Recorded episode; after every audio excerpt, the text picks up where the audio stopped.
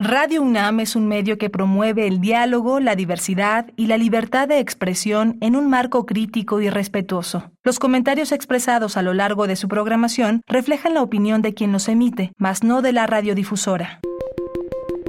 Hipócrates 2.0 Nutrición. Bioética. Estrés. Vacunación. Salud.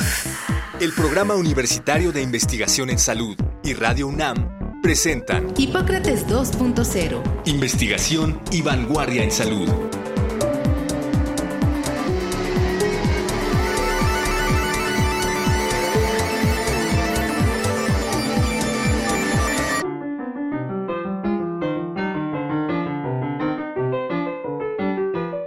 Hola, ¿qué tal? Bienvenidos a Hipócrates 2.0. Yo soy Mauricio Rodríguez como cada semana les doy la más cordial bienvenida, agradezco que nos estén sintonizando aquí en Radio UNAM.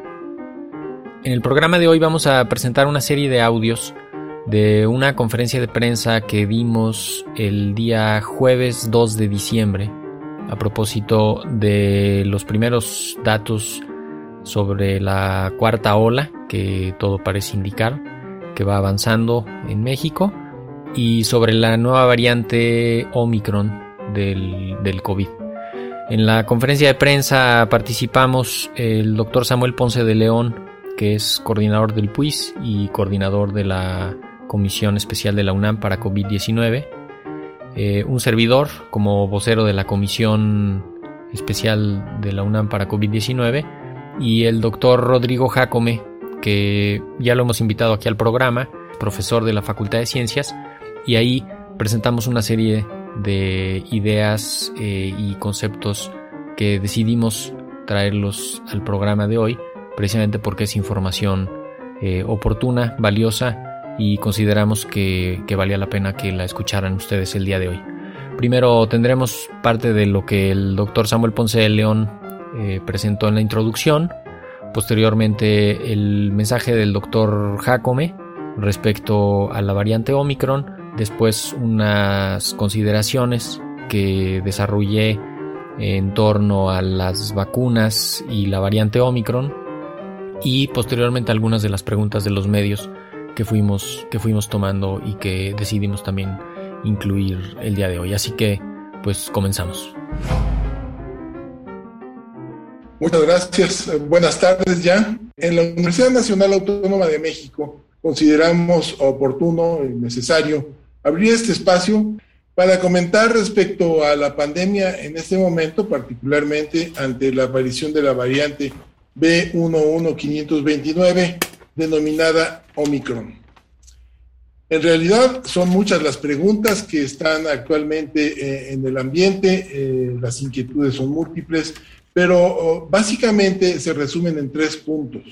Uno, si la variante es más transmisible, es más contagiosa, se disemina más rápidamente, nos sirven las vacunas y si es más grave la enfermedad que causa.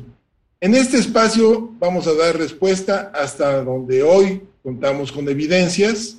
Es importante tener claro que la variante se descubrió hace pocos días y no es mucho lo que sabemos con certeza. Sí sabemos que Omicron, su contagio, se evita utilizando el cubrebocas. Sí sabemos que evitar las aglomeraciones y ventilar los espacios disminuye el riesgo. La abrumadora cantidad de información sobre la presencia de las partículas virales en nubes, en partículas que flotan en el ambiente, es eh, contundente. Sí sabemos también que estar vacunados nos protege de desarrollar una enfermedad grave. Sabemos que en esta época el frío y las fiestas nos congregan en lugares cerrados y que tenemos que mantener las precauciones precisamente por esto. Es probable que este invierno tengamos un incremento en el número de casos y que con la llegada de Omicron esto se pueda sobreponer e insistir entonces en que las precauciones son fundamentales. Sabemos que esta variante presenta muchas mutaciones pero esto no significa que será necesariamente más grave. En las próximas dos o tres semanas seguramente vamos a tener mucha mayor certeza para las afirmaciones y lo que hoy tendremos que tomar en ocasiones como especulativo. Pero es importante destacar que por ahora no hay motivo para alarmarse. Y sí, en cambio, tenemos que mantener nuestro cuidado y nuestras precauciones.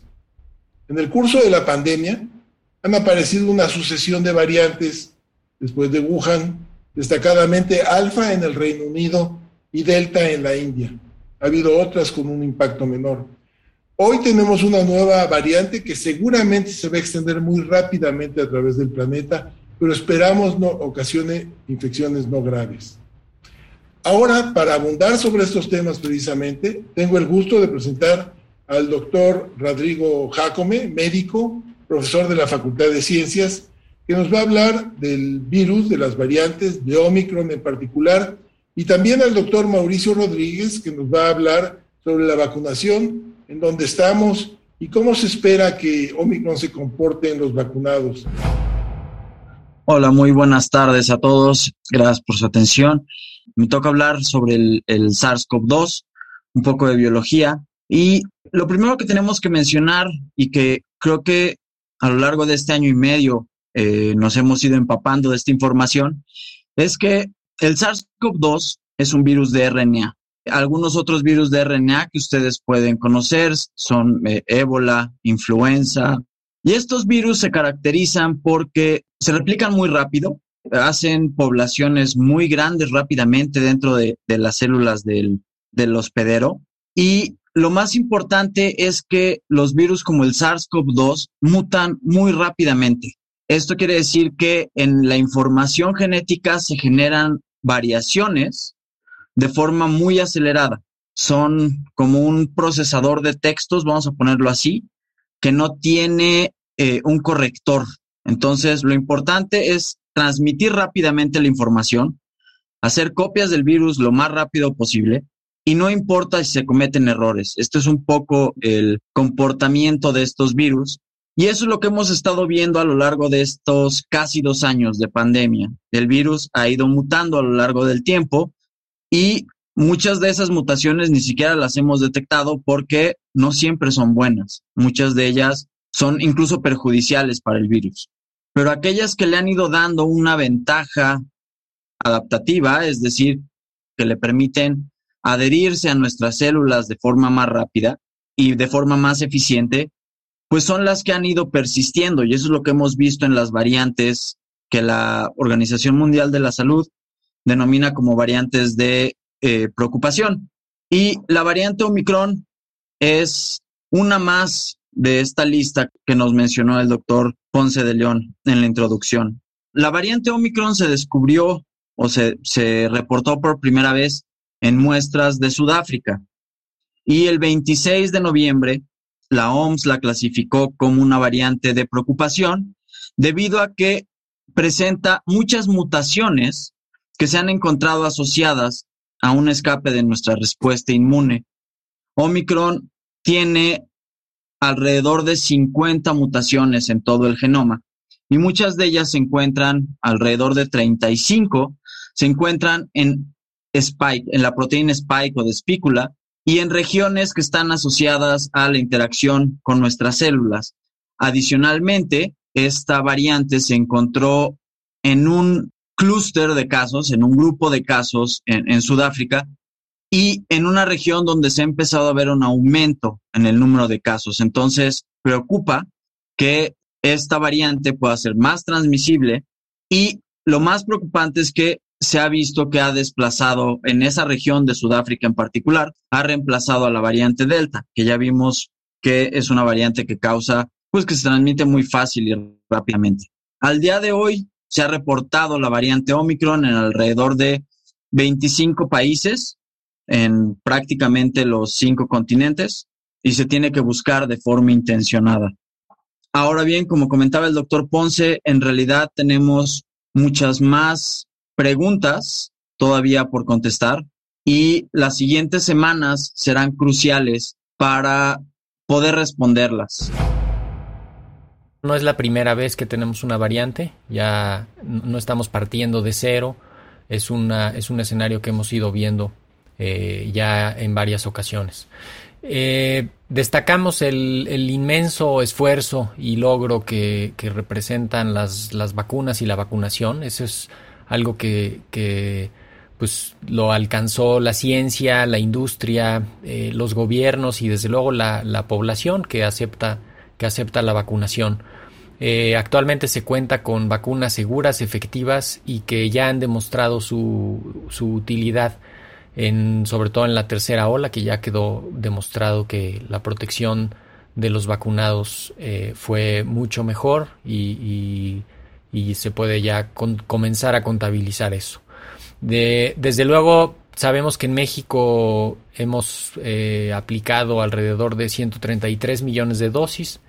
Eh, en términos generales, hay 65 millones de personas que tienen su esquema de vacunación completo, lo que representa alrededor de 85% de los mayores de 18 años y 50% de la población eh, general.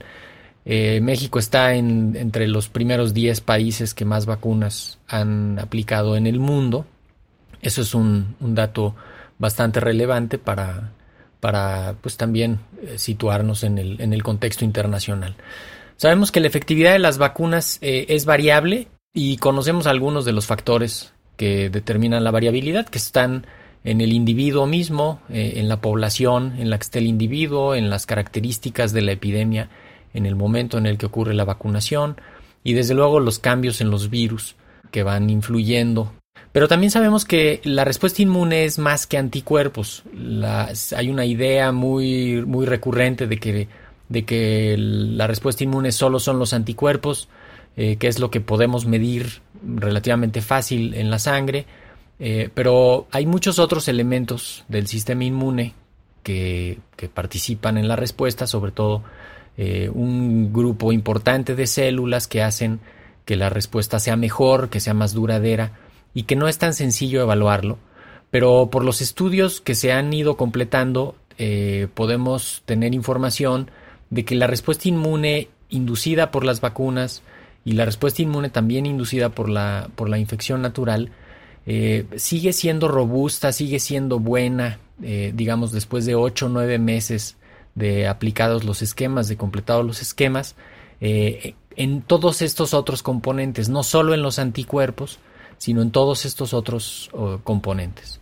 También es, eh, es de destacarse que sabemos que la mayoría de las vacunas, porque no todas se han estudiado con la misma fuerza, con la misma cantidad de estudios, pero que, que sigue siendo efectivas contra las variantes que, que, más se han estudiado, particularmente la variante Delta que nos vino a poner en los últimos meses en una situación delicada.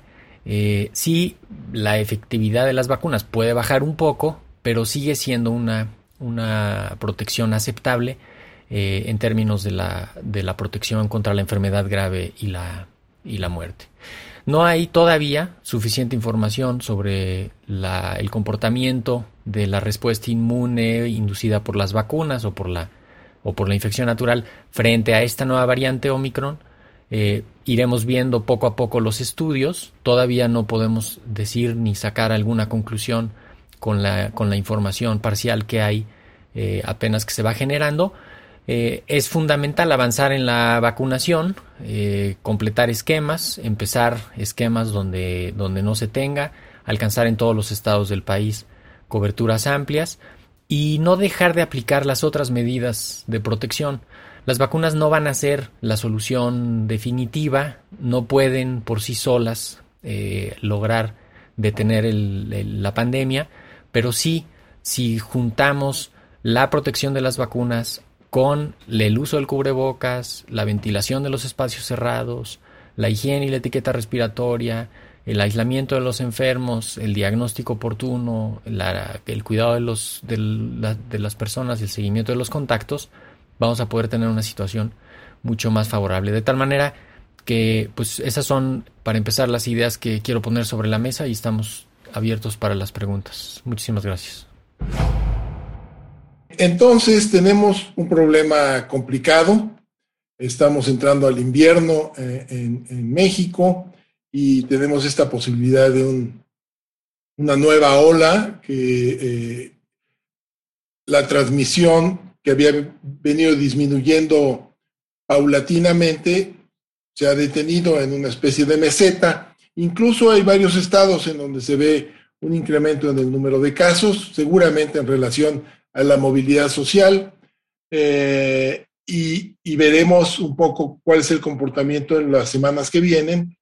Y a esto tenemos, insisto, que agregar la llegada de Omicron, que podría ya incluso estar circulando en el país. Eh, tendremos que verlo en el curso de las siguientes dos o tres semanas, como ya se ha señalado.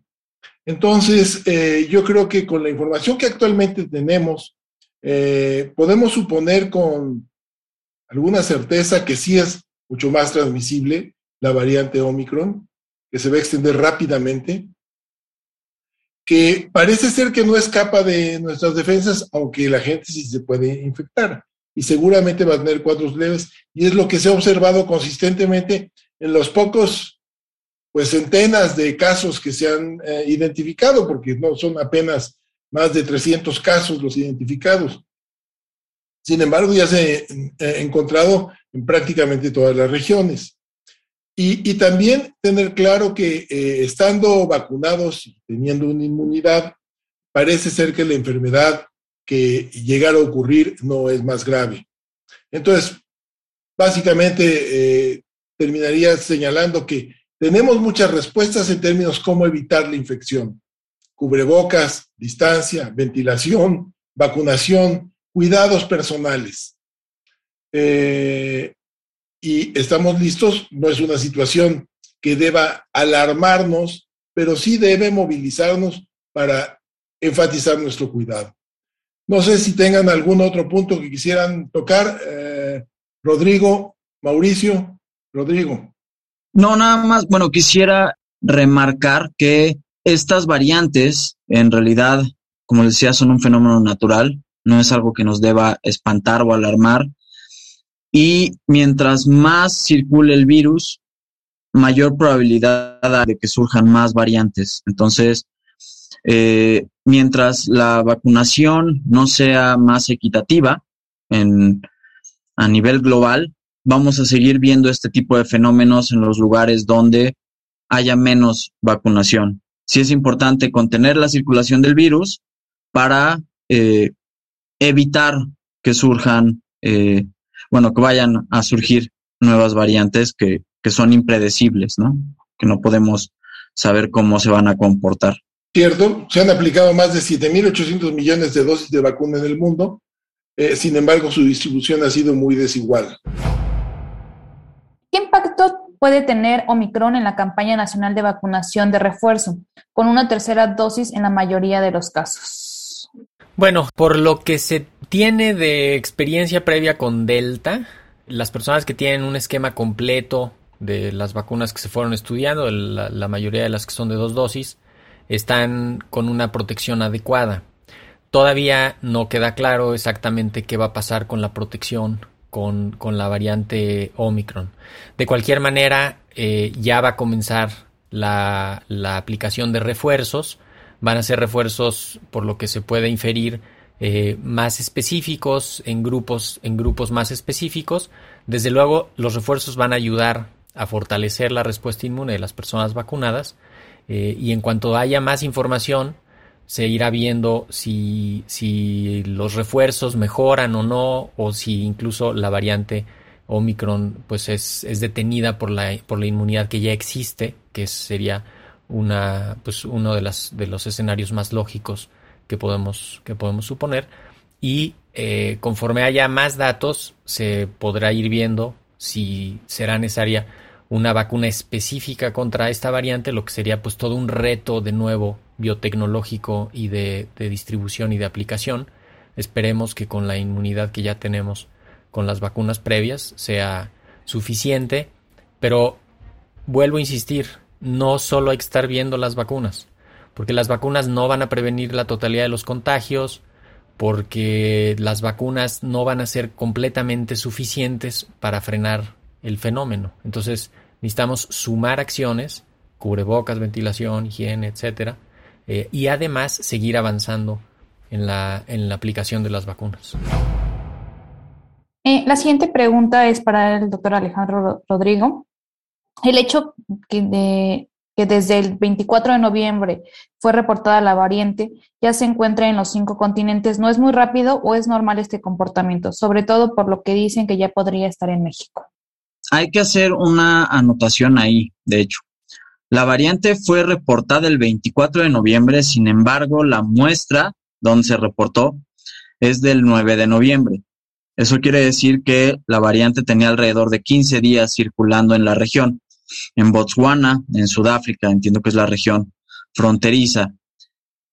Y debido al comportamiento del virus, que sabemos que hay un periodo de varios días entre que inicia la, infección y empiezan los síntomas y se puede detectar, eh, pues hay una ventana en la que los pacientes pueden estar circulando incluso ser negativos en las pruebas y eh, viajar o tener cierta movilidad sin que haya una detección.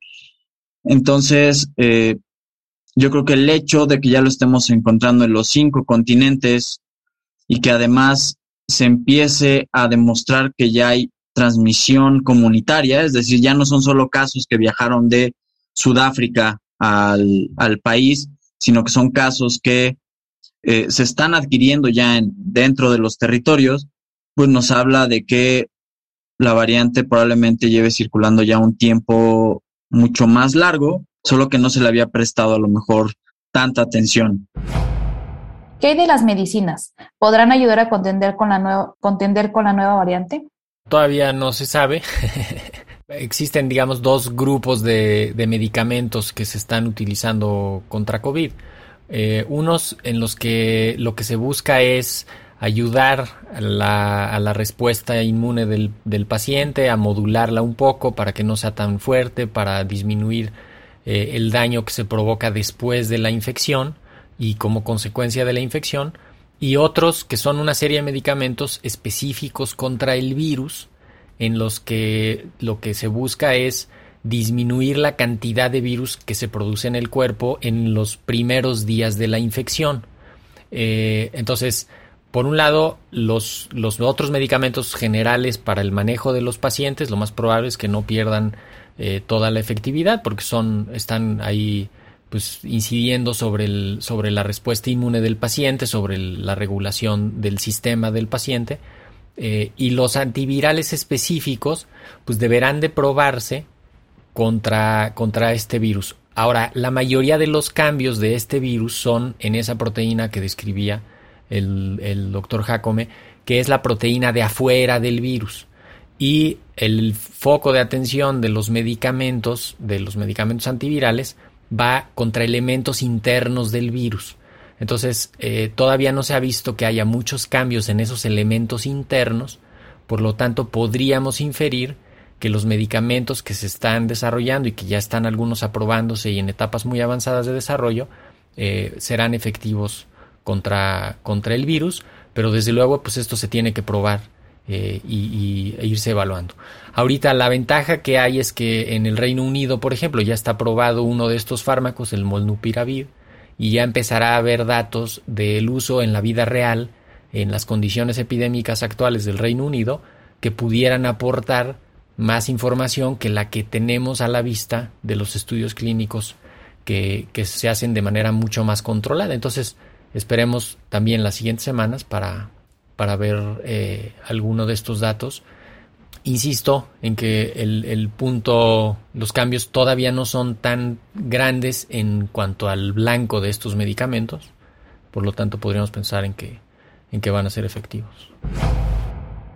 Algunas voces plantean el cierre de fronteras por la nueva variante. ¿Es pertinente esta medida? Bueno, personalmente eh, creo que de alguna manera la restricción del tránsito eh, lo que permitiría en el mejor de los casos es que el crecimiento fuera abrupto, en el mejor de los casos. Pero como ya sabemos ahorita, la variante ya está circulando prácticamente en todo el mundo cerrar fronteras tiene muy poca utilidad. Entonces, esto hay que eh, ponerlo en una balanza donde se ven pros y contras, pero eh, en términos de limitación, la transmisión de la variante va a tener muy pocos efectos útiles, digamos. Eh, sabemos que Estados Unidos ya tiene transmisión local, Canadá la tiene, Brasil la tiene, eh, Europa, diferentes países la han informado. Entonces, está distribuida la variante en el mundo y cerrar fronteras es una ilusión, da uh, aparentemente una respuesta uh, drástica, pero más con fines de, de, de aparato mercadotécnico que de efectividad para el control de la infección. Los síntomas que se han descrito en estos pocos cientos de casos básicamente es malestar ligero, tos seca aislada, esporádica, no muy intensa, dolor de garganta, habitualmente no pierden ni el gusto ni el olfato. Es un cuadro aparentemente leve, particularmente en los vacunados. Como última pregunta es, ¿qué hay de los más pequeños? ¿Deben re, eh, reacudir a clases o hasta que tengan ya la vacuna? Bueno, eh, en este momento, cuando dicen más pequeños, más pequeños, no sé exactamente a qué se refieren, pero este, los pequeños que ya se dio indicación de vacunarse, pues tienen que vacunar, eh, y los demás niños que están ya acudiendo a las escuelas, ¿no sería este un motivo para que modificaran su movilidad?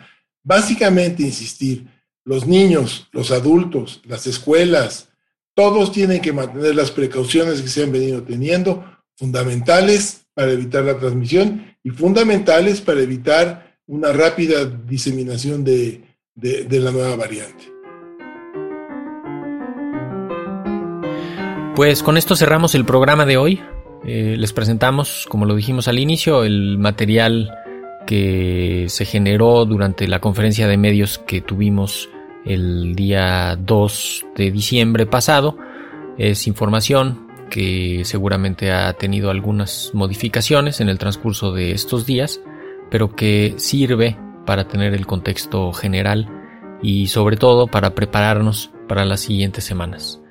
Yo soy Mauricio Rodríguez, esto fue todo por hoy en Hipócrates 2.0, agradezco su atención y espero que la próxima semana nos vuelvan a acompañar. Quédense en sintonía de Radio UNAM. Muchísimas gracias. Agradecemos al doctor Samuel Ponce de León, coordinador del Programa Universitario de Investigación en Salud y coordinador académico de esta serie.